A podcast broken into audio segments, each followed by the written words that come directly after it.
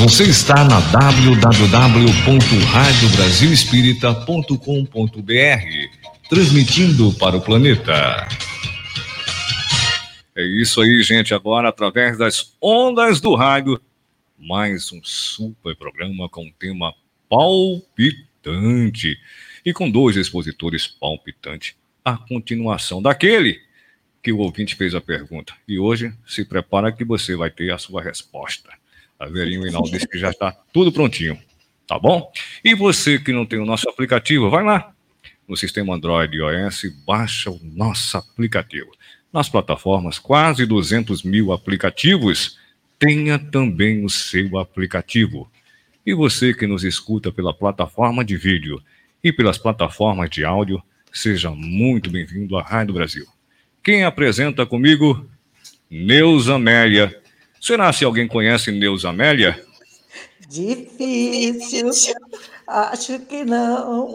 Boa noite, queridos ouvintes da Rádio Brasil Espírita. O meu xodó, que vou carregá-la comigo para onde eu for, diretamente de Barra Mansa, no Rio de Janeiro, falando para o planeta.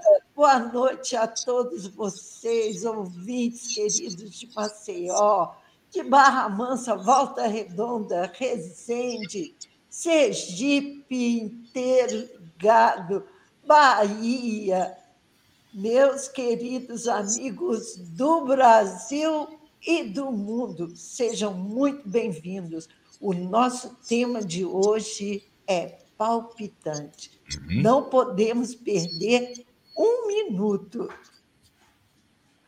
É isso. E quem está também aqui agora já começou a trabalhar com a gente é o Orlando, que está na plataforma de vídeo aí, fazendo a transmissão para você que nos acompanha através da fanpage do YouTube, do site da Rádio Brasil Espírita e lá também pelo sistema do Spotify.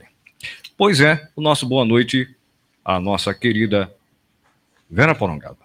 Boa noite, Márcio. Boa noite, Neuzinha. Boa noite, Orlando. A todos que nos escutam pela Rádio Brasil Espírita, sejam bem-vindos. É isso. Quem está aqui?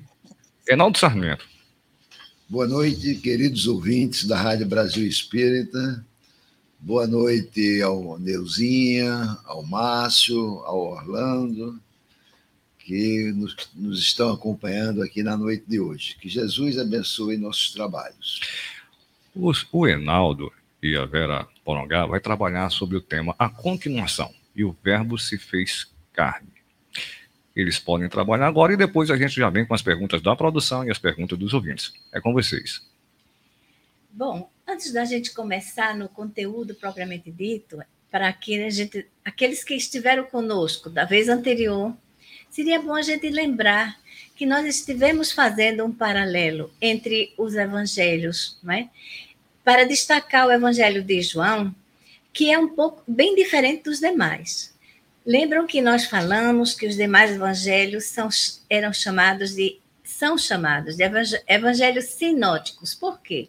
Sin, prefixo grego, quer dizer igual. Óticos, visão. Então, são os evangelistas que tinham visões semelhantes e relatavam as passagens da vida de Jesus quando ele esteve entre nós. No entanto, João se destacou de forma diferente, porque João era o discípulo amado com uma visão ampla e ele traz para nós, no seu evangelho, uma perspectiva, uma ótica espiritualista, abordando a parte o Jesus espírito eterno, o Jesus espírito puro, desde o seu momento em que escolhido entre os cristos, ele participou da formação da terra. Somente lembrando não é, que nós vamos encontrar aqui uma linguagem diferente dos demais, e se a gente não compreende essa perspectiva espiritual de João Evangelista, fica difícil interpretar as suas, os, seus, os seus versículos. Enaldo, podia continuar? Vamos então eh, fazer uma pequena revisão, mas muito rápido, né? É, dos versículos que nós conseguimos abordar é, naquela noite passada. Então, o versículo 1, quer dizer, ele inicia com: No princípio havia o Verbo, e o Verbo estava junto de Deus, e o Verbo era Deus. Nesse versículo, vamos dividir ele em três partes, né, para que haja um entendimento melhor. Um entendimento melhor. Na primeira parte, nós temos que no princípio havia o Verbo. Aí, João se refere o Verbo como sendo Jesus, quer dizer, no princípio de tudo havia Jesus. Esse princípio ele está se referindo ao momento onde nem a terra ainda tinha sido formada. Então, é o princípio inicial, quer dizer, o Jesus, o Cristo, o co-criador em plano maior, já estava junto a Deus antes da criação do próprio planeta, né? do planeta Terra. A segunda parte do versículo, ele se refere a e o verbo estava junto de Deus. Então, e o verbo verbo aí no caso é Jesus, estava junto de Deus. Então, como é que Jesus está junto de Deus? Então, o que João está colocando aqui é que Jesus está, estava em comunhão com Deus. Então, Jesus era um Cristo, era um espírito puro, é, um co-criador com C maiúsculo aí, né, das, da, um co-criador junto a outros Cristos, né? É, do, nesse plano maior que é o plano cósmico. E Jesus era o Espírito puro, né, o Cristo escolhido né, por Deus para fazer, é, para ter essa responsabilidade do nosso planeta. E na terceira parte ele coloca: e o Verbo era Deus. Quer dizer, Jesus, por estar em comunhão com Deus, ele estava é, transmitindo o desejo, a vontade, né, os pensamentos de Deus, entre aspas. Então, isso significa que Jesus e Deus eram a mesma pessoa? Não, absolutamente, né? Você pode, um exemplo muito bonito é você pode estar banhado pelo sol, você está sendo iluminado, mas você não é o sol. O sol é o sol e você é você. Então Jesus estava banhado pela iluminação, por Deus, né? E então ele estava em comunhão com Deus. Mas Jesus é Jesus, Deus é Deus, né? Então, esse é o versículo 1. É... Verinha. Eu queria só pontuar que talvez, por não compreender a essência dessas palavras, muitos acreditam que Jesus é Deus. tem aquela passagem, Verinha, que tem aquela passagem na Bíblia que diz o seguinte: eu e o Pai somos, somos um. um. Então, as pessoas eu acho que acreditam que por essa São seria Jesus Cristo seria Deus. É, esse é o hum, ponto. Mas na verdade eles não são uma unidade, eles estão uno no, na percepção. Jesus expressa o pensamento e a vontade do Pai, Perfeito. mas ele não é o Pai. É. É como se se completassem né, os dois. O pensamento do Pai está nele. Né? Os cristos estão em comunhão com Deus. Exato. Eles conhecem a vontade do Pai, do, de Deus, e eles exercitam, eles exercem os desejos e a vontade na criação. Então, essa é a grande diferença. Nessa cocriação maior. A responsabilidade dos cristos está no plano maior. Né? No versículo 2, João escreve: Ele estava no princípio com Deus. Então, João aqui se refere mais uma vez, é, ele está se referindo à criação do planeta. Quer dizer, então, no ato da criação do planeta, Jesus estava com Deus. Estava com Deus no sentido de estar em comunhão com Deus. É, em outras palavras, Jesus é, não fez o planeta Terra isoladamente ele fez em comunhão com Deus. Sob a direção é, do Criador. Sob a, a direção do Criador e também sob a assistência do Criador. Então, no versículo 3, continuando, João diz: Todas as coisas foram feitas por meio dele, e sem ele, nada que se encontra feito se faria. Então, aí enfatizando mais uma vez que Jesus estava na, no exercício da vontade do Pai, criando de acordo com a vontade de Deus. Né? É, Jesus era é, ele era o instrumento, o instrumento é, da vontade de Deus. Então, a vontade de Deus se expressa através dos Cristos. Jesus era o Cristo para a criação do planeta Terra, e então essa criação se dá é, Jesus sendo o instrumento da vontade divina. É, porém, né, se, não, se não existisse, se não tivesse o co-criador aí, que é Jesus, nada teria sido feito? Porque os planetas não surgem ao acaso, por exemplo. No versículo 4, João fala: Nele havia vida, e a vida era a luz dos homens. A vida aí se refere não apenas à vida biológica, mas também o aspecto de vida no aspecto moral, no sentido mais amplo de vida que pulsa em todo o universo. E no quinto ele diz: E a luz brilha na treva, e a treva não a reteve. No versículo 4 ainda, né, quando ele diz assim que Jesus, né, é, porque ele se refere a nele havia vida, quer dizer, em Jesus havia vida. E essa vida era a luz dos homens. Essa luz, é, ressaltando, né, ele se refere à vida não apenas no sentido biológico, mas também no aspecto moral. Então, ah, é bom expressar aqui que o que Jesus diz né, e sente, por ele estar em comunhão com Deus, tem duração eterna. Uhum. Então, é, Jesus, é, por essa colocação do versículo 4, é a luz da humanidade. Quer dizer, Jesus é aqui, da humanidade terrestre, no caso, né? mas não apenas dos encarnados dos encarnados, como também ele é a luz dos espíritos errantes, daqueles que estão no, no mundo real, né? aqueles que estão espíritos. desencarnados. E, ao mesmo tempo, essa luz, é, que é a nossa luz, né? a luz dos homens, é, essa luz é uma luz assim de um caráter de perfeição, né? Por quê? Porque Jesus é o nosso modelo e guia, mas é Jesus ele é o modelo da perfeição para todos nós que caminhamos em evolução no planeta. Né? A grande missão de Jesus era, é nos levar esse planeta desde o mundo primitivo até o mundo celeste. Né? Já passamos pelo primeiro degrau do mundo primitivo, estamos agora na, no segundo degrau, né? Que é o mundo de provas e expiação. Então, estamos na, se, aproximando, vivendo agora a transição, né, para com, a, com o planejamento divino atuando, é, sendo comandado por esse modelo de perfeição que é Jesus, nós galgarmos um outro degrau da nossa evolução espiritual.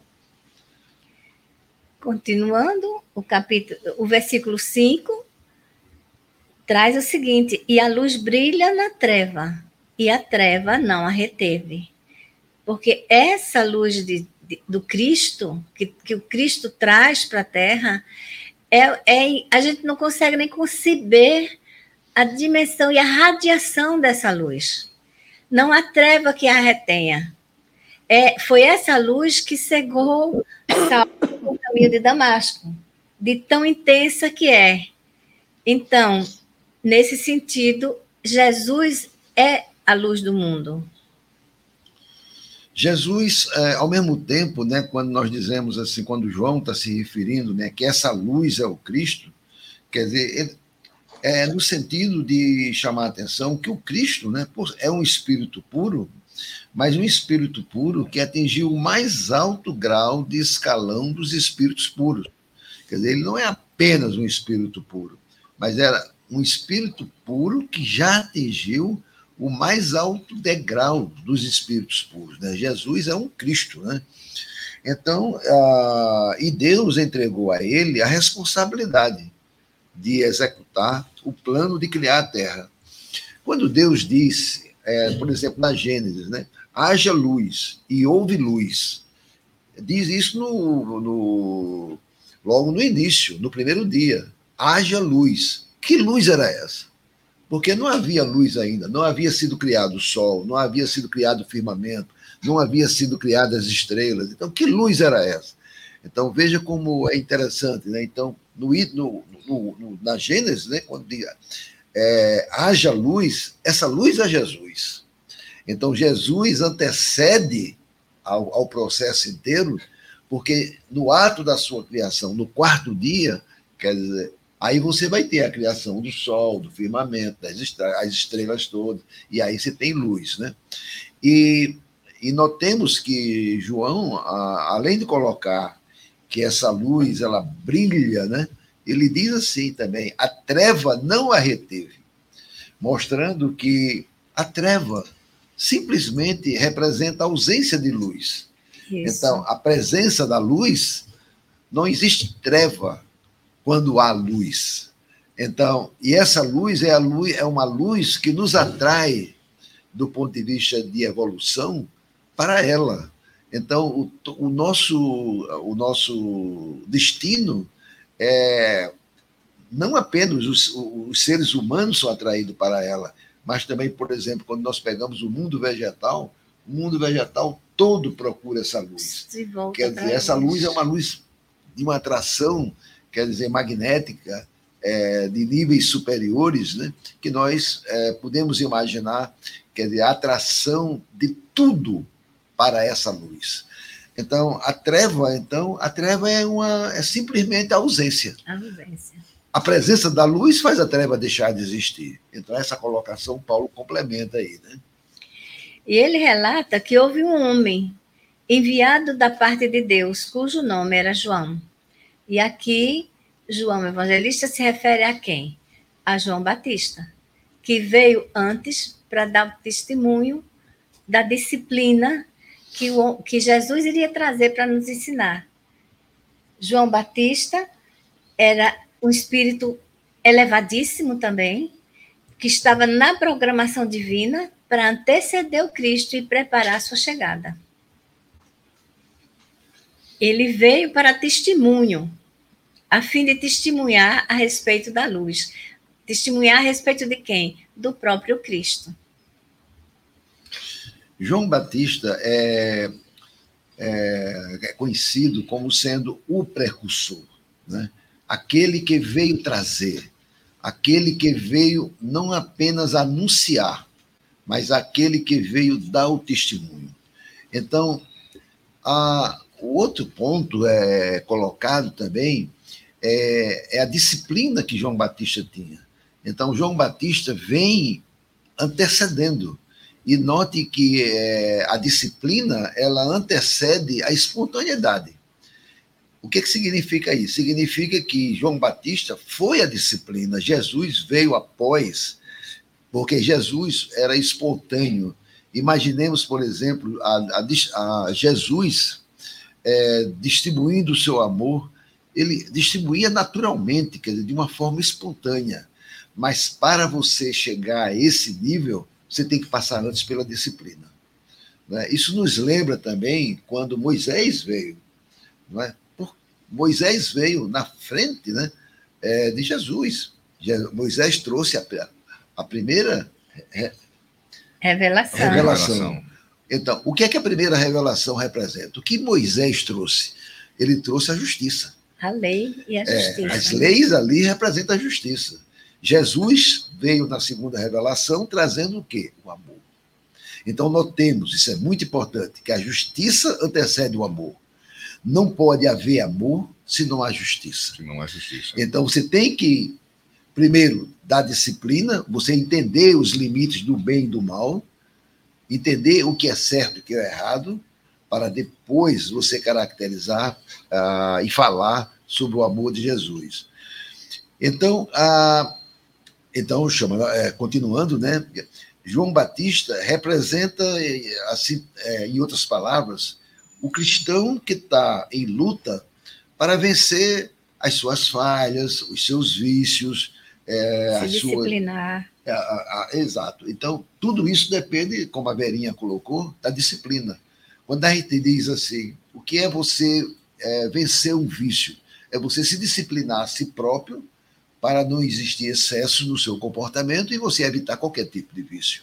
Então, João Batista representa o quê? A disciplina que era necessário para acender o amor. Ao mesmo tempo, é bom salientar que João Batista não era luz. A luz era Jesus. Era a luz é Jesus. Mas João Batista, então, qual é o grande papel de João Batista? Não apenas trazer o sentimento da justiça, mas também anunciar Jesus e, e, com, esse, e com essa anunciação, ele ser aquele que testemunhou a luz. Testemunhou a vida de Jesus. Isso está no versículo 8, quando ele diz: Não era a luz, não era quem? João Batista, não era a luz, mas veio para que testemunhasse a respeito da luz. Veio para testemunhar a respeito de Jesus. Eu quero aproveitar aqui, é um ouvinte nosso, ele faz a seguinte pergunta, e eu peço aí é, que seja colocado aí na tela aí a pergunta, para que eu possa ler aqui, para ver se vocês podem responder a ele. É a Luciana de Maceió, ela faz a seguinte pergunta em Mateus 26, 39, quando diz o seguinte: Indo um pouco mais adiante, prostou-se com o rosto em terra e orou: Meu pai, se for possível, Afasta de mim este cálice.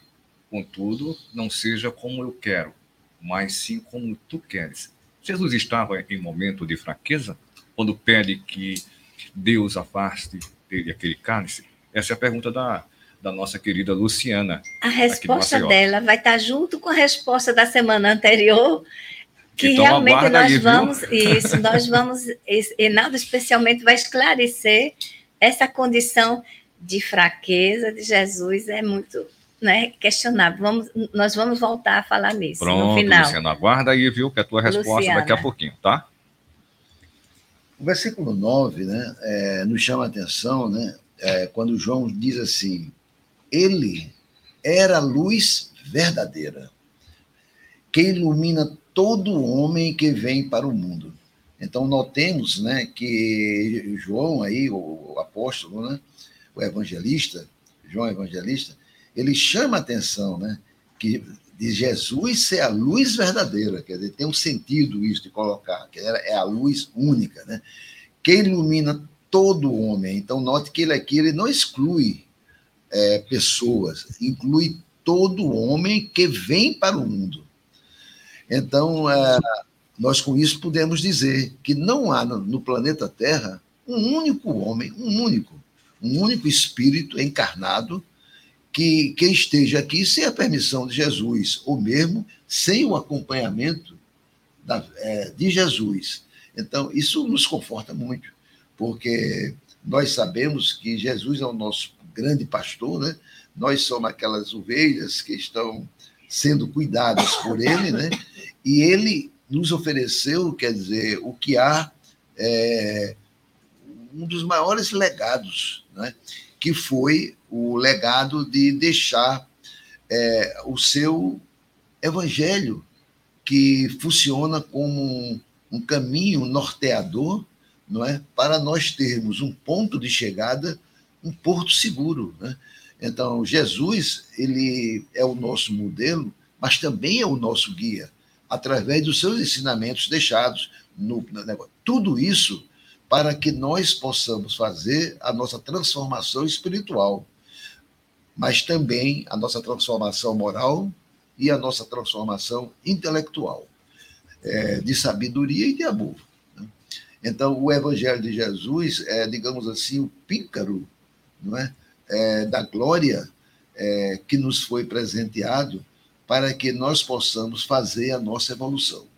Evidentemente, que quando nós falamos no Evangelho de Jesus, nós estamos nos referindo a, a, principalmente não aos conhecimentos do Evangelho, mas principalmente à vivência do mesmo. Você primeiro conhecê-lo, mas após isso aí você viver os ensinamentos que estão sendo colocados ali. E esse realmente é o grande desafio né, que nós temos na nossa evolução, né? E desafio esse que leva todos nós a caminharmos com velocidades diferentes. Né? Tudo dependendo do grau de esforço que cada um faz para galgar digamos assim, né, é, para ter, ter sucesso né, na velocidade do seu empreendimento maior, que é a nossa evolução espiritual. Continuando aí, nós vamos para o Dez. versículo 10. 10. Veio para suas próprias coisas, mas os seus não o acolheram. Aqui se refere que Jesus veio cumprir a própria missão dele, trazer o amor, o conhecimento, todas aquelas lições que ele nos deixou. Mas os seus, ou seja, a sua época, o, o próprio povo não o acolheu. Você vê que ele está relatando aí essa chegada do mestre, né? Veio para suas próprias coisas, os seus não o acolheram. Então, ele está se referindo aí ao povo hebreu. É, o ser que construiu tudo que existe, que é Jesus, não foi bem recebido na própria casa. Lamentavelmente, é isso que a gente vai ver na própria história da sua passagem entre nós. Mas é, é bom a gente lembrar que nenhum profeta é bem recebido em sua própria casa. É, o próprio Jesus falou isso aí. E talvez na linguagem popular a gente diz o seguinte: que o santo de casa não faz milagre. Dificilmente aquele que vem com mais sabedoria do que o seu grupo é aceito. Em geral, ele vai despertar a inveja, vai despertar, não é? E, e, isso leva com que haja uma rejeição daqueles que se distanciam. Imagine Jesus na sua época. A distância da, da, da evolução do Cristo para do povo. Esse povo era incapaz de compreendê-lo. Por ele estar aqui na Terra, ainda naquela época, em estado de. Nós estávamos e ainda estamos em estágio de provas e expiação, foi, foi difícil para os habitantes reconhecerem o padrão moral do Cristo, de perfeição tão apurada quanto dele. Daí muitos o rejeitarem. Por, por quê? Por vaidade, por orgulho, não aceitar o que ele trazia, não reconhecer nele o que ele era, o poder que ele era que ele tinha. O fato de Jesus é, estar num patamar espiritual extremamente elevado e tão distante daqueles que conviveram com ele no planeta Terra, fez com que esses daquela época, né, principalmente os hebreus que trabalham ao redor dele, é, não conseguissem é, atingir, entender aquela, aquele espírito tão superior. Às vezes é, dá até para nós entendermos que isso não se devia ao fato de ter até uma má vontade ou de não querer, mas pesava muito mais a própria, desculpe o termo aqui, né, a própria ignorância. Porque você imagine é, um espírito, ainda hoje, se, é, se Jesus estivesse entre nós, é, e nós teríamos ainda, ainda uma distância muito grande para esse espírito, que nós poderíamos até não reconhecê-lo. Imagina o pessoal daquela época. É. Então, é, era, estamos no mundo de provas e expiação. Quer dizer, estamos lá nos, no começo dos mundos, é, no segundo mundo. É, e então isso realmente é, mostra que. E Jesus tinha uma, uma, uma, Jesus sempre disse, né? Que nenhum profeta, como a Verinha colocou, é bem recebido no seu local. Mas João vai mais longe, né? Porque na interpretação a gente imagina que isso se deu por causa é, dessa do não entendimento. A ignorância é, que a parava ignorância. naquela. Ainda hoje, a gente costuma até dizer se Jesus voltasse, não seria muito diferente. É. Porque a humanidade ainda não evoluiu moralmente para entendê-lo na essência do seu evangelho. Eu quero pegar aquele gancho que vocês estavam falando lá atrás sobre a questão do Velho Testamento de Moisés, porque um ouvinte falou justamente uma pergunta sobre o Velho Testamento e eu quero aproveitar e pedir aí o Orlando que coloque a pergunta aí, o a Neuzinha aí.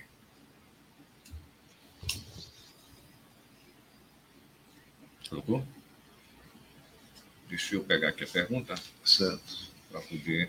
A gente já pode responder logo? Não. Deixa eu passar aqui para os ouvintes que estão em casa Isso. escutar pela rádio. Ele diz o seguinte: Boa noite. Observo muitos irmãos espíritas falarem que o Velho Testamento não tem muita importância, e sim apenas o Novo. Esse pensamento é um pensamento do Espiritismo, ele é o Cosme, ele é teólogo. Boa noite, Cosme, você que está aqui escutando a gente pela rádio, lá pelo aplicativo. Em absoluto, Cosme. Isso é uma visão equivocada. Talvez os espíritas que são simpatizantes, mas que não sentaram ainda para estudar a doutrina, não diriam uma coisa dessa. Porque o verdadeiro espírita, nós recebemos de Kardec duas instruções, em que ele disse assim: Espíritas, amai-vos, eis o primeiro mandamento dos espíritas. Espíritas, instruí-vos, eis o segundo. Nesse segundo mandamento, implica em a gente estudar profundamente. Então, é algo que, em geral, as pessoas desconhecem, achando que os espíritas não estudam a Bíblia, nem muito pelo contrário. O nível mais adiantado dos estudos que um de alguém que adota a doutrina é chegar até o NEP, que é o Núcleo de Estudos e pesquisa do Evangelho. Mas não é só o Evangelho. A gente começa da, do Antigo Testamento, da Bíblia. Então, não procede essa ideia de que a gente relega o, o Antigo Testamento em absoluta. Além, além desses pontos, né, é, o conhecimento espiritual é o todo. É. Não é? Quando nós estudamos, é, por exemplo, o livro da Gênesis, que é um livro da codificação nossa, nós verificamos, quer dizer, os inúmeros casos de citações ao Velho Testamento. O Velho Testamento, ele, é um, ele traz todas as profecias, todos os salmos, e essas profecias são citadas inúmeras vezes não é? no, no Novo Testamento e citada pelos apóstolos. Não é? E Jesus mesmo disse que ele não veio né, destruir, derrocar quer dizer, as leis existentes. Tudo, tudo que os profetas trouxeram, etc., nas épocas devidas, não é? as inúmeras profecias, não é? como hoje mesmo, né, é, aqui nessa parte do Evangelho de João, nós vamos também citar uma, uma profecia que está ligado até com aquela pergunta que foi feita né, uhum. pelo ouvinte da, da, na, na vez passada, né, é, que está muito conectada com essa também é, com aquela do, do beijo. Né? E então a, o que nós vemos é que o Velho Testamento é a, é, uma, é a fundação do edifício. Quer dizer, ele é ele, ele traz um, um, um conteúdo quer dizer, riquíssimo. Entretanto, é preciso entender a essência do que está lá. Porque, no Essa caso, é a grande dificuldade. Essa é a maior dificuldade. É porque a essência, por exemplo, quando você pega é, os hebreus, né, a cultura hebreia, ela é uma cultura que, quando você escrevia, você é, não escrevia ela como, na forma direta. Quer dizer, como hoje nós temos o inglês, as línguas mais modernas, que mudaram muito o conceito, porque você fala para falar diretamente sobre uma coisa enquanto eles usavam muitos símbolos, quer dizer, que representavam, falavam através de coisas. Então, resumindo, não, é muito importante. Peguei a resposta aí, a sua resposta. Versículo 12. Dando continuidade no versículo 12, João afirma: Mas a todos que o receberam, deu-lhes, aos que creem em seu nome, o poder de se tornarem filhos de Deus. Aqui ele está se referindo a quem? Se no anterior se referia aos que não acolheram a lição do mestre, não acolheram por vaidade naquela época, né, os fariseus e todos aqueles estudiosos. Aqui ele está dizendo, os que o receberam, justamente aqueles que seguiram a Jesus, os leprosos, os que receberam os milagres, os que ouviram e aceitaram sua mensagem, esses Jesus deu o poder de se tornarem filhos de Deus. Então, porque eles creem e não questionam, acolheram Jesus de mente e coração abertos. É preciso que a gente, é, adicionando é, algo mais, por exemplo, é preciso que a gente dê uma importância muito grande a esse verbo receber, aí no caso, né? Porque colocar Jesus em nós significa acolher, né? acolher a proposta que ele trouxe. Então, é, para que a gente acolha a proposta trazida por Jesus, o seu evangelho, é preciso que a gente abra a nossa casa mental, né? para que essa casa mental fique é, disponível para receber esse hóspede divino. Que hóspede divino é esse? Jesus, através de quem? Através do seu evangelho, né, que é o seu grande legado. Então, note que aqui né, é, você tem o fato de. É preciso que, por exemplo, é, quando nós nos referimos assim, ah, você acredita em Jesus, Aí os cristãos, muitos cristãos dizem, acredito. Acreditar é muito frágil. É. O que você precisa fazer é acolher. E viver o exemplo dele. Acolher e viver em seguida os ensinamentos dados, né? E acho que isso que é o mais complicado. É? é? o mais difícil. Porque é falar, né? falar que acredita Exatamente. é muito fácil. É muito fácil. Agora, Exatamente. acreditar implica em você seguir todos aqueles ensinamentos. Exatamente. E confiar em Jesus é, é, é confiar na missão que ele incorporou para nos, que foi trazer o evangelho para a gente. Então, é muito importante esse verbo acolher aí, né? E uma outra coisa é o poder que, de se tornar filho de Deus. Então, repare o que é que João diz: que só, só quem recebe o nome, é, só quem ganha o poder de se tornar filho de Deus é aquele que acolhe Jesus em seu, em, em seu íntimo.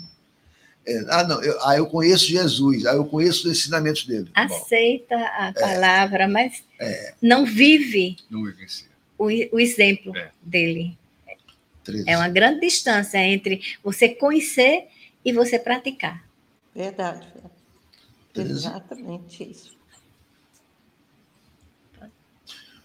No versículo 13, João se refere àqueles que não foram gerados nem de sangue, nem da vontade da carne, nem da vontade do homem, mas de Deus. Aqui João está se referindo que os ensinamentos que foram trazidos, não é, é, não visam ao homem no que diz respeito ao seu corpo físico, no que diz respeito ao seu organismo biológico, né? Mas se, o que ele fala aqui é que ele fala da parte divina que nós temos em nós, que é o espírito. Então, é, o, o, versículo 13 é um versículo que é, nos, nos, nos, nos chama atenção para a nossa verdadeira essência, que é o nosso espírito. Esses ensinamentos não são trazidos para o corpo físico, porque o corpo físico ele vive, envelhece e morre, né? É, se, se, se, se, destrói. O, é trazido para o nosso espírito, esse sim, que caminha eternamente. É, então, quando ele diz assim também, né? É, quem vai se transformar em filho de Deus não é o ser material, não é aquele que é gerado do sangue, não é aquele que vem da vontade da carne. Não. Quem, quem recebe, quem se transforma e, é, e pode ser considerado como um filho de Deus é o espírito que está em desenvolvimento, que acolhe Jesus e seus ensinamentos em nossos corações. É o espírito imortal. É, que é o espírito imortal. Então, quando nós falamos aqui, é, colocar para dentro, trazer para a essência da, da, da, nossa, da nossa casa mental, buscar é, colocar isso tudo e viver isso tudo, nós estamos nos referindo, João chama a atenção, que nós estamos nos referindo ao espírito que vive em nós, e não ao corpo físico, né? E agora Finalmente a gente chega à culminância aí do, do, do, do tema central, né? É. Que é o versículo 14 quando João diz: E o Verbo se fez carne e tabernaculou entre nós e contemplamos a sua glória. Então vamos entender, ainda temos tempo para compreender essa passagenzinha, é, né? Temos sim. E o Verbo, o que, que podemos entender pelo Verbo. O Verbo, como já foi dito no início, é o poder co-criador do Cristo, exercendo a vontade do Pai. Né? E o Verbo se fez carne. No caso da terra, o Verbo é Jesus. E ele estava em comunhão com Deus e refletia Deus em nós. Né? Quando ele fala tabernaculou entre nós, é muito interessante essa reflexão. Ele, João apresenta o Cristo imortal, né? que participou da formação da terra, um Cristo espiritual que veio para ficar conosco. Aí o Enaldo vai comentar muito de forma interessante essa expressão tabernaculou com nós. É, tabernáculo é uma tenda. Então, por exemplo, uma maneira fácil de nós entendermos é como Haroldo Dutra coloca lá no Evangelho de João, né, quando Haroldo escreveu. É, Moisés, por exemplo, Moisés peregrinou com o povo hebreu pelo deserto. Não é? E aquela peregrinar pelo deserto tem um aspecto espiritual muito interessante, né?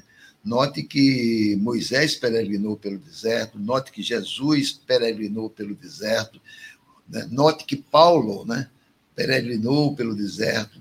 Então, o deserto representa aqueles momentos né, onde o espírito precisa viver para sair purificado. Então, o tabernáculo era uma tenda. Então, quando no caso de Moisés, por exemplo, Moisés comandava o povo hebreu e o povo hebreu era constituído naquela época por 12 tribos. Então, como é que ia pelo deserto? Não ia em desordem. Ia três tribos na frente, três do lado direito, três do lado esquerdo e três tribos atrás. E no meio delas tinha uma, uma tenda de um tamanho maior, que era um tabernáculo maior e tudo isso, todas essas tendas dessas 12 tribos eram armadas e desarmadas no final do dia. Quando eles caminhavam, quando chegava no final do dia, desarmava as tendas, eles dormiam. Inclusive armavam, né? Armava tenda, aliás, armava as tendas, não desarmava, dormiam e quando era de manhã, desarmava as tendas e caminhavam. Então, esse era o processo que tinha. Então, essa ordem era obedecida, e é importante chamar a atenção do seguinte, porque essas tribos tinham costumes diferentes, falavam, muitas vezes falavam dialetos diferentes, essas tribos tinham tradições diferentes. Então, a, era uma coisa complexa que precisava ter uma organização, né? E Moisés era aquele espírito forte, né? Que fez com que tudo isso funcionasse numa ordem perfeita e eles caminhassem pelo deserto. Então, esse tabernáculo era aquela tenda maior que ficava no meio das doze tendas. E essa tenda maior, nela ficava, dentro dela tinha uma, quando você entra, entra nela, tem o átrio, né, que é aquele espaçozinho anterior, e depois você tem uma, um solo sagrado, né, dentro da tribo, onde era guardada a Arca da Aliança, e dentro da Arca da Aliança, os dez, as tábuas dos Dez Mandamentos. Então, como é que Deus caminhava com eles? caminhava com eles através da arca da aliança, simbolicamente, simbolicamente e através da, dos mandamentos né, é, que estavam lá. Né? Então, quando Deus diz que acompanhava o povo hebreu pelo deserto, ele realmente o fez. Quer dizer, ele estava com o povo a todo momento, durante toda a travessia no deserto. Então, a gente vê aí né, é, o exemplo da, dessa do termo usado pelo Paulo, a riqueza desse termo, né? tabernaculou.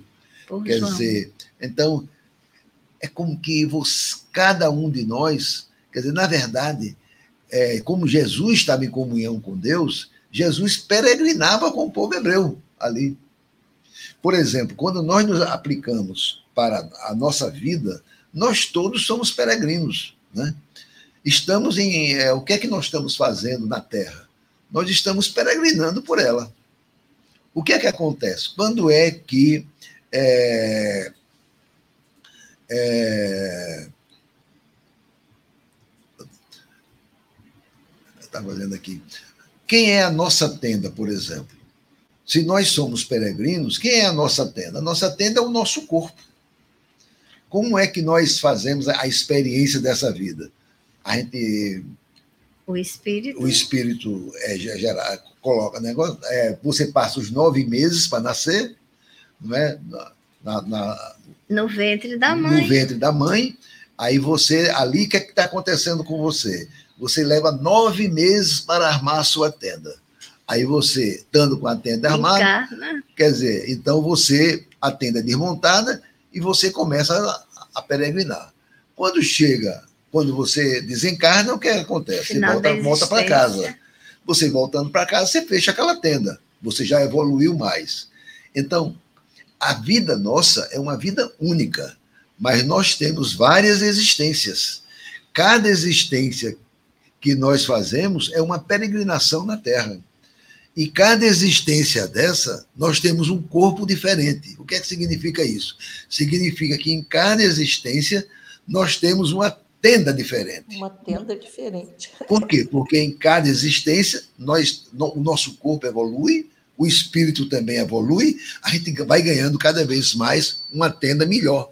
Por quê? Porque o nosso, o nosso, o nosso todo vai melhorando, né?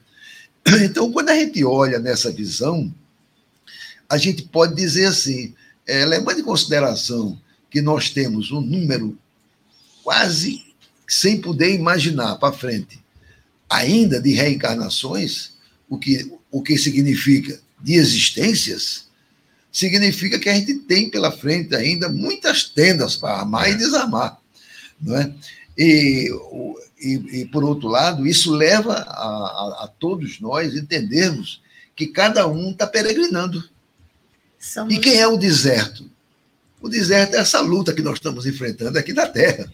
Cada vez, olha o que nós estamos vivendo agora, nós estamos vivendo agora é, é, num momento de transição. E todo momento, todo, é, todo momento de transição é um momento, é um momento onde as coisas se ex, são exacerbadas, elas são aumentadas. Perfeito. Por exemplo, qual é o maior problema que nós estamos vivendo no dia atual? a luta do bem contra o mal. É. Então, essa luta daí chegou ao auge. Quer dizer, quando, uma, quando o bem e o mal cresceram juntos a um ponto onde o mal agora ele está no pícaro. Então, daí a transição ser necessária. Então, nós vamos passar por uma transição que nos vai levar a um mundo melhor. Esses espíritos que estão bastante atrasados, eles não mais voltarão. E então nós vamos ter cada vez mais né, espíritos mais desenvolvidos, vamos ter um mundo melhor pela frente. Então, essa peregrinação que nós fazemos é uma peregrinação longa, mas que, no fundo, representa o nosso caminhar evolutivo. E, dizer, e eu eu vou dar um spoiler aqui de presente para os nossos ouvintes. Exatamente. É a separação do joio e do trigo. E aguardem, queridos amigos, que breve nós teremos uma grande surpresa para todos aí. Exatamente. E quando nós olhamos, Neuzinha, do ponto de vista espiritual, a gente verifica que Deus segue conosco na nossa peregrinação. Por quê? Perfeito. Porque nós já falamos que Jesus está o tempo todo conosco. E Jesus está em comunhão com Deus. Então, do ponto de vista espiritual, Deus está caminhando conosco. Então, queira você ou não queira, Ele está presente. Ele está acompanhando as nossas aflições, as nossas alegrias, né? Ele está nos amparando, ele está nos consolando, ele está é, nos dirigindo e também está nos inspirando. Yeah. Ele está todo momento ao nosso lado, quer você queira ou não, porque o amor dele por você não depende de você querer que ele lhe ame. Não. Ele ama você, mesmo que você não queira que ele lhe ame. O amor dele é incondicional. É. Então, essa ideia que nós temos quando, quando nós caminhamos de, é, de pensar que Deus está distante, né? Pensar que, que ah, mas como é que eu vou acreditar num Deus que está alheio à sua criação? É, isso é um equívoco. É, como é que eu vou, posso imaginar que Deus está em nós? Ora, Deus está em nós permanentemente. Nós estamos mergulhados no fluido de Deus. Ele é como que ele tivesse em tudo que é no, no, em tudo que faz parte do nosso ser não apenas espiritual, mas corporal. Né? E, evidentemente, Jesus estando em comunhão com Deus, Jesus está nos acompanhando. Olhando sobre essa ótica, a gente entende muito melhor também a providência divina. Porque note como a providência divina nos ajuda. Em tudo. Em tudo. Quantas vezes nós temos livramentos que nós não damos nem valor. É, nem consciência temos deles. A, a gente não né? tem consciência total disso. Mas o espírita, sem nenhuma margem aqui de, de negócio, note que a gente fala tanto nessas coisas que nós estamos sempre usando o nome de Deus no, no sentido verdadeiramente que deve ser utilizado, nunca usando o nome dele em vão. Né? Mas nos lembremos que Deus, apesar de tudo isso, apesar de Deus estar do nosso lado, de Ele acompanhar nossas aflições, dele nos inspirar, dele nos ajudar, nos consolar, nos Proteger, dirigir. Deus espera que você faça a sua parte. Ele não faz quer o dizer, nosso. Ele não faz a nossa parte. Deus quer que você seja um co-criador ele quer que você seja no jardim que ele lhe colocou, você faça o seu jardim ser o mais belo possível. Se seu jardim só tiver uma plantinha com uma, uma roseira, que você faça a rosa perfumar o melhor perfume que você puder emitir. Cada um de nós, caminhando por essa vida, somos responsáveis pelo jardim que Deus nos colocou. Por isso que nós nunca devemos reclamar do lar que nós fomos colocados, é. dos irmãos que nos foram dados, dos pais que nos foram concedidos. Porque cada um de nós só somos, somos colocados por Deus no local que nós mais precisamos para evoluirmos espiritualmente. E como e, a gente costuma dizer, no momento, cada um de nós, na nossa existência, nós somos a melhor versão possível dentro do que a gente merece e precisa. Somos a melhor versão. Então, quando a gente incorpora essa, essa crença, essa verdade, a gente não lamenta por nada que nos acontece, não lamenta pelo corpo que tem, pelas vicissitudes da vida, pelas dificuldades, pelas nossas deficiências e limitações porque entendemos que na misericórdia divina infinita e na sua justiça, em cada momento a gente recebe o que é melhor para nós. Isso dá um conforto, mas não é fácil. É um exercício para a gente desenvolver a crença. É um exercício. Porque a gente sabe que, mesmo entre os espíritas, mesmo tendo consciência disso, há aqueles que hesitam, que fraquejam, que não confiam. E notemos o seguinte, que quando nós falamos em peregrinação, Jesus é o tabernáculo de Deus que está conosco. Porque Jesus é o representante em comunhão com Deus. Então, ah, temos que entender que ele é Deus conosco. Ele está caminhando, Jesus está caminhando conosco. Ele está nos conduzindo e nos está guiando. Né? Daí ele ser o nosso modelo e guia se para que nós possamos nos aproximar da luz, para que nós possamos crescer, evoluir espiritualmente.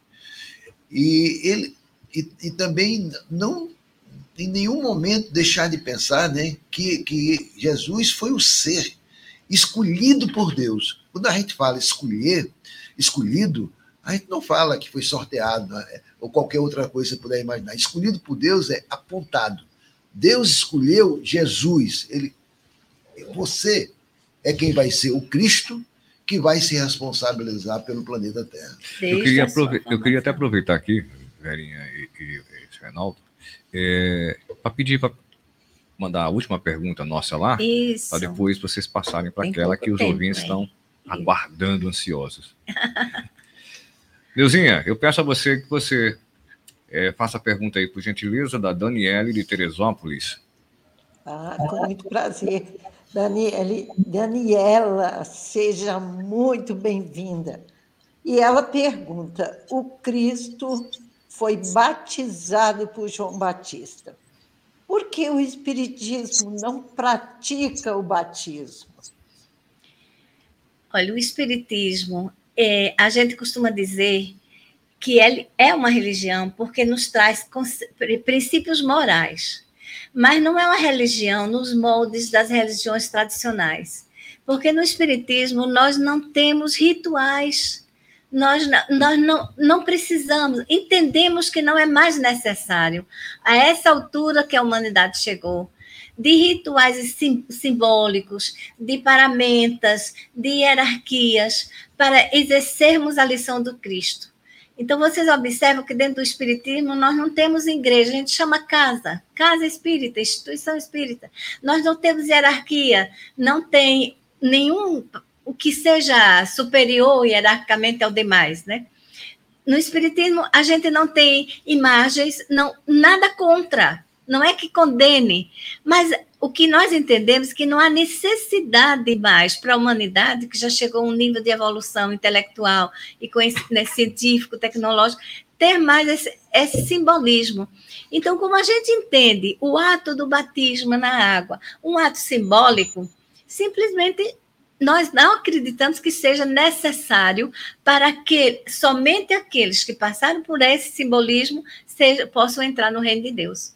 Nós entendemos que a entrada, né, a nossa evolução, a nossa chegada aos reinos celestes vai se dar a partir da introjeção da mensagem do Cristo, tornando isso um exercício do cotidiano da nossa vida. Viver o perdão, viver a tolerância, viver a, a, é, a caridade, então, não há mais necessidade, mas também não condenamos em absoluto nenhuma religião, nenhuma prática que ainda acredita ser necessário.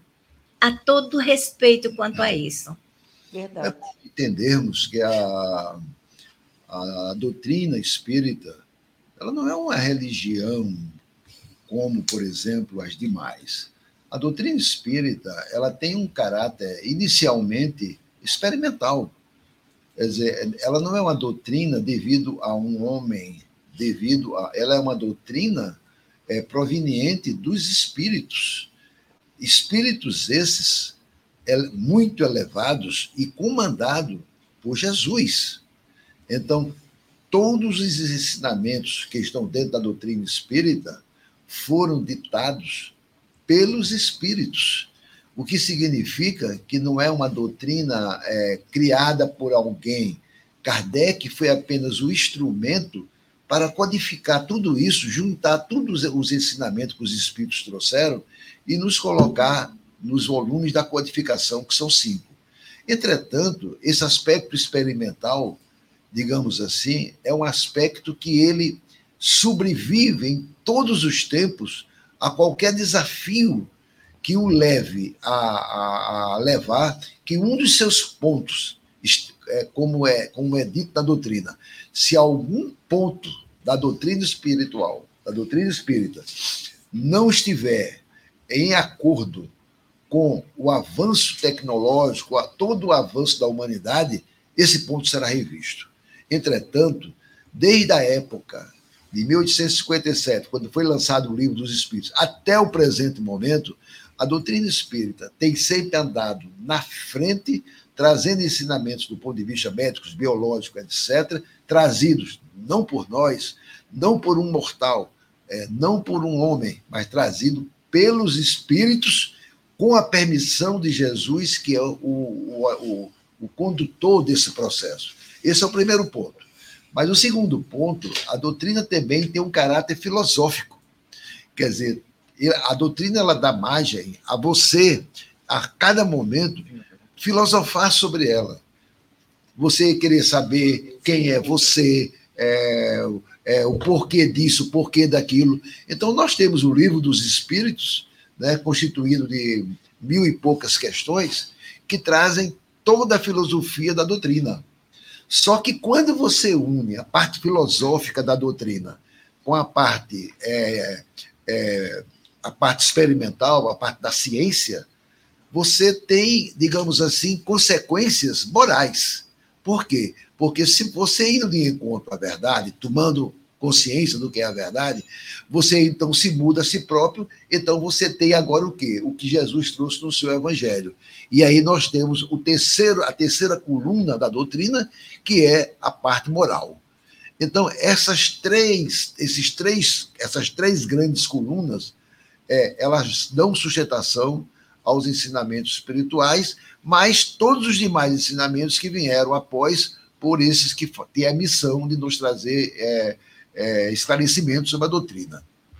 Eu acho interessante é, chamar a atenção, os que não conhecem a doutrina, é, se abrirem o Evangelho segundo o Espiritismo, o que é que vocês encontrar? Não é um Evangelho diferente, são, são passagens do Evangelho de Jesus, acrescentadas de esclarecimentos de espíritos, espíritos esses elevadíssimos. Entre eles, a gente vai encontrar muitos santos.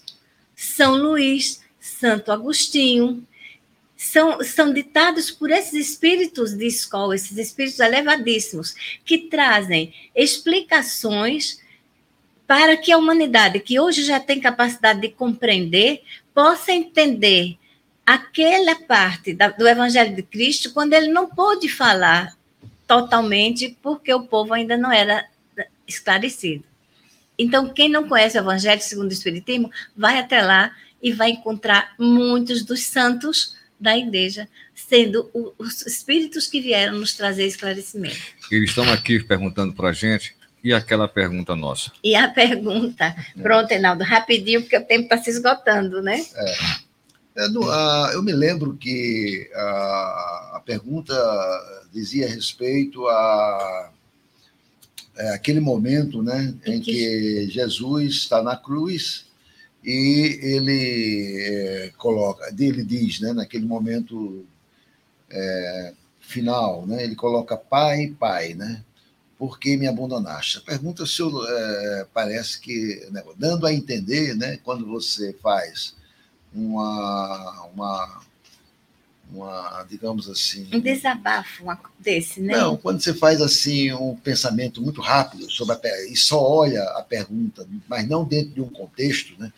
Você pensa, você se não tiver um preparo espiritual mais forte, você pode até ser levado a perguntar, né? É, mas pô, peraí, será que Jesus sentiu-se abandonado pelo Pai, né? Ora, e como Jesus estava em comunhão com Deus, né? quer dizer, é um espírito que vive assim, Jesus é um Cristo, né? Então, é, que pai é esse que abandonaria o filho, né? Então, essa é a questão, né? Daquele momento duro. Mas na, a, é, é importante que a gente comece a análise imaginando assim, nós realmente, nós podemos imaginar, imaginar de alguma forma, que um espírito puro como Jesus sentiria na vida dele alguma fraqueza, vamos analisar isso aí, sem analisar ainda a resposta do que diz respeito, como é que ela surgiu. Ora, um espírito, ele passa na sua evolução espiritual por todas as dificuldades que você puder imaginar. Ele evolui do mundo primitivo ao mundo celeste. Ele, para chegar a esse ponto, ele conhece já todas as estradas que nós ah, já percorremos e que nós ainda vamos percorrer. Todas as dores. Nós não estamos falando de um espírito simples. Notemos que o evangelho, o, o evangelho de João começa com Jesus, eleito por Deus, escolhido por Deus, para formar o planeta Terra. Ora, o planeta Terra tem 14,5 aproximadamente, pelos cálculos atuais, bilhões de anos. Então, há 14,5 bilhões de anos atrás, Jesus já era um espírito. Já era Cristo. Para a gente ter ideia, Emmanuel, Emmanuel conta que nos planetas que Jesus se desenvolveu, esses planetas já não mais existem no, no, no mundo cósmico. Por quê? Porque eles se dizimaram é como o nosso planeta, que vai fazer a função dele, nos, nos levar até o nosso desenvolvimento espiritual, e em um determinado momento, quando o nosso planeta não mais se vir para por aqui passar espíritos evoluindo, né, ele também, porque o nosso planeta vai se dizimar uma determinada época, né, Emmanuel diz assim: onde Jesus fez a sua evolução, não consegui, os mundos que Jesus fez a sua evolução, não conseguimos contar é, nos evos dos tempos. Quer dizer, se você for olhar bilhões e bilhões e bilhões, esse espírito já nessa época era um Cristo. Então. Agora, será que aí. nós podemos imaginar que esse Cristo tivesse alguma fraqueza? Não tem seja ele de beijar ou de agora, não, disse, como por exemplo aquele absurdo que, que Jesus sentiu-se atraído por Maria Madalena. Olha o absurdo, Jesus não estava mais, Jesus estava isento dessa, dessas fraquezas materiais, ligadas ao poder, a, a dor. Jesus era um espírito, quer dizer, totalmente isento disso tudo. Então, nesse aspecto, negócio. A resposta. Então. Como, como interpretar essa, esse, entre aspas, desabafo? É, então, existe então, aí. Na, uma... na verdade, é, ali Jesus também, a, Bíblia é, coloca né, também assim, né, que não foi protegido, mas muita gente, né, por que me abandonaste? Né, é o termo. Mas, na verdade, Jesus ali, como sempre o faz, respeitava todas as profecias, e ele ali começa a recitar uma, uma profecia que está no Salmo 22. O Salmo 22 é o Salmo de Davi. Davi é chamado os Salmos Davíticos. Por quê? Porque Davi era da linhagem de ascensão de Jesus. Olha só. Dele. Davi faz parte da ascensão de Jesus. E Jesus ali começa negócio. Então, se você pegar o Salmo 22, é fácil, né? Pegar, é só pegar a Bíblia, olha lá. Versículo 1. Pai, Pai, por que me, me desamparastes? E não porque me abandonaste. Que dá no mesmo. Mas o termo da Bíblia lá é por que me desamparaste? E, e aquilo, é, Jesus começa a falar aquilo em relação a a, a uma profecia que existia de Isaías que dizia o seguinte: antes do reino de Deus chegar, os hebreus sabiam disso, antes do reino de Deus chegar, um servo fiel, um, um sofredor justo, passará por um processo para poder o reino de Deus chegar. Então, Jesus vinha trazer o reino de Deus. Então, na verdade, o Salmo 22 recebe o nome, muitas vezes, de é, Salmo do Justo Sofredor, Salmo do Servo Fiel. Então, Jesus ali era o justo sofredor, era o justo em sofrimento e queria cumprir a profecia que para o reino de Deus vir, está lá na terra. O, o justo sofredor passaria por um processo desse. Então ele começa a citar, recita, e isso, é o versículo 1. Ele recita o salmo, né? É. E então, ah, tudo isso porque os hebreus imaginavam que a chegada do reino de Deus após o justo sofredor passar por esse processo, né? E então, o salmo está lá, né, no salmo 22, ele é um salmo que começa cantando, né? E muito bonito o salmo, né? Mas é um salmo relacionado. Então, essa é a questão. Quer dizer, e não imaginar como a outra pergunta está relacionada totalmente, né? Imaginar, é, pe pegar, vamos supor, todos os ensinamentos de Jesus nos quatro evangelhos, né? E nos demais é, locais, né? Que estão os livros complementares que formam também a, todo o ensinamento da passagem de Jesus por aqui. E pensar lá uma frase solta, por exemplo, que aparentemente pode mostrar uma fraqueza de um espírito como esse, não é imaginável, né? É verdade. Mas é evidentemente que é, outros autores também, né? Eu tive olhando até outros autores, né? Todos eles é, dão a mesma justificativa do Salmo 22 nesse sentido. Excelente resposta para você. E agora, com certeza, você tirou a sua dúvida e eu também tirei a minha. E você tirou a sua também, Neuzinha? Eu tirei, inclusive respondeu a Mirane Sarmento, que se encontra aqui conosco, e diz que o Cristo se sentiu só que ele se sentiu desamparado. Nunca, jamais, sendo um espírito de escola, com a evolução que ele já havia conquistado, ele e Deus eram um só. Não, não tem como se sentir desamparado. Deusinha, ah? imaginemos o seguinte: muitas vezes a gente olha para aquela imagem final de Jesus, olha só para a parte física. Sim, sim. Mas ali está o Espírito Jesus. Imaginemos naquele momento o número de espíritos que Jesus tinha ao seu lado. Porque diz o Evangelho que os anjos começaram a descer. E então, aquele anjo, é, tem um anjo né, que Jesus é, fala com ele quase como sendo o último momento, mandando aquele anjo ir lá onde está Judas, por, por Judas ter cometido né, aquele ato, para salvar aquele irmão.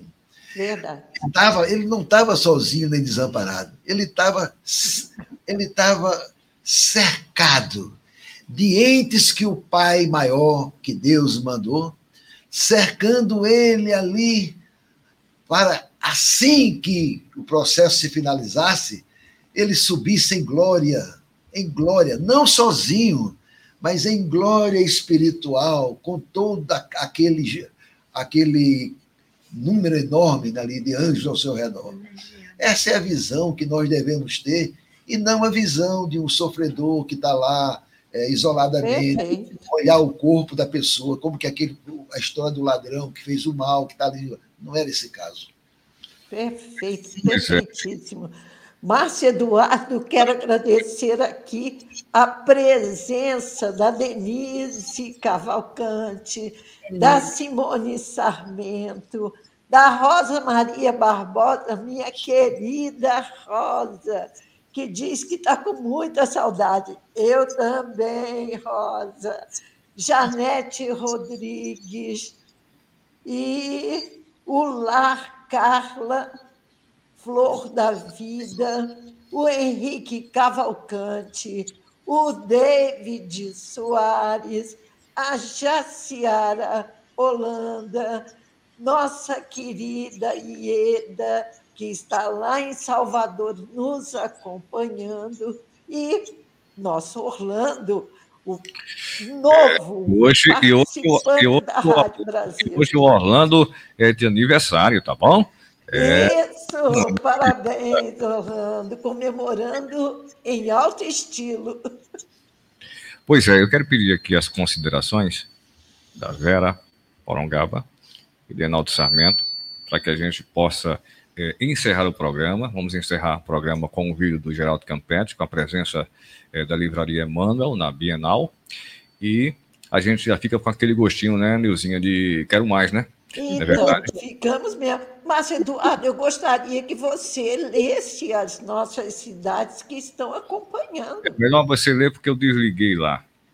Eu hum. o monitor. Aí você pode ler aí para agradecer os nossos ouvintes que estão escutando pela rádio. Pode falar. Então, vamos lá. Falkenstein, Washington, Registro, Juiz de Fora, Curitiba, São Paulo, Itambé, Brasília, Goiânia, Rio de Janeiro, Aracaju, Americana, Bauru, Palmas, Recife, Medina, Portland, Maceió, Barcelona, Belo Horizonte, Vitória da Conquista, Fortaleza, Uberaba, Moscou, Sume, Santo Antônio do Descoberto e Barra Mansa. Mansa. Muito obrigada a todos vocês que estão aqui conosco mais uma vez. E o gostinho de quero mais realmente já está começando a funcionar. Verinha, as suas Da nossa parte, nós só temos a agradecer, primeiramente, a Jesus pela oportunidade, pelo estímulo, porque nos está sempre ao nosso lado. E agradecer a vocês que fazem a Rádio Brasil Espírita chegar a tanta parte dessa desse mundo. Levando noções da doutrina para tantas pessoas, né? Agradecer aos ouvintes que nos estimulam com suas questões, enfim, excelente oportunidade de compartilhar com vocês um pouquinho daquilo que a gente estuda. Muito obrigada. Reinaldo Sarmento. Queria agradecer ao Divino Mestre né, de nos inspirar, nos orientar no dia a dia dos nossos trabalhos. Agradecer imensamente aos ouvintes da Rádio Brasil Espírita, razão da nossa existência, principalmente aqueles que nos motivam, né, com suas perguntas interessantes, né? O nosso abraço cordial a todos ao Márcio e a Neuzinha, né? E ao nosso aniversariante da noite é, hoje, o Orlando. Né? Um abraço querido de coração a vocês pelo trabalho que desenvolvem, é, levando a espiritualidade aos confins do mundo. Neuzinha, suas palavras finais. Agradeço imensamente a possibilidade de estar aqui nesta noite com vocês.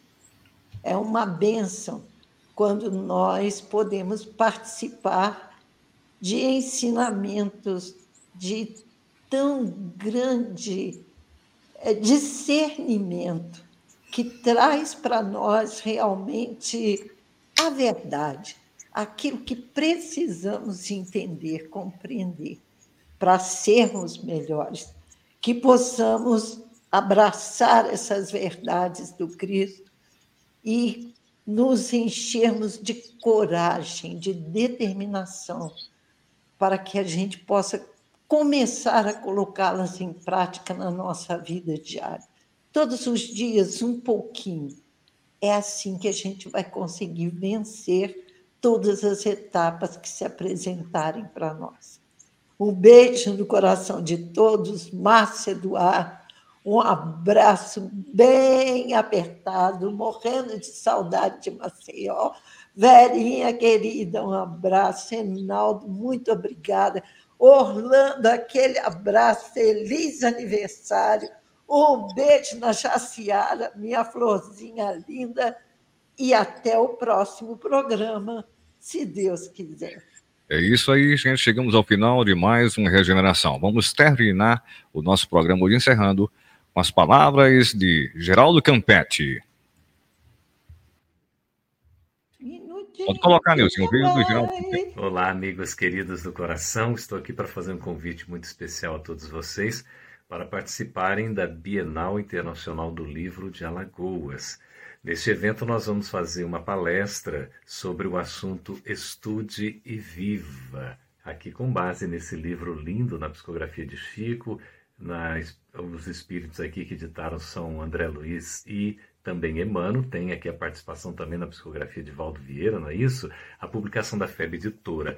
E o evento vai ocorrer no Centro de Convenções, essa Bienal Internacional do Livro de Alagoas, uma promoção do Centro Espírita William Crux e também da Livraria Emmanuel. Todos vocês, alagoanos, o povo de Maceió, das demais cidades desse belíssimo estado, povo nordestino maravilhoso, todos convidados para nós estarmos juntos, viu? Todos também que puderem participar de qualquer estado que seja do Brasil de fora, estejam presencialmente neste evento maravilhoso, a Bienal Internacional do Livro de Alagoas. Estaremos lá no dia 12 de agosto, às 14 horas, fazendo uma palestra sobre Estude Viva. Até lá!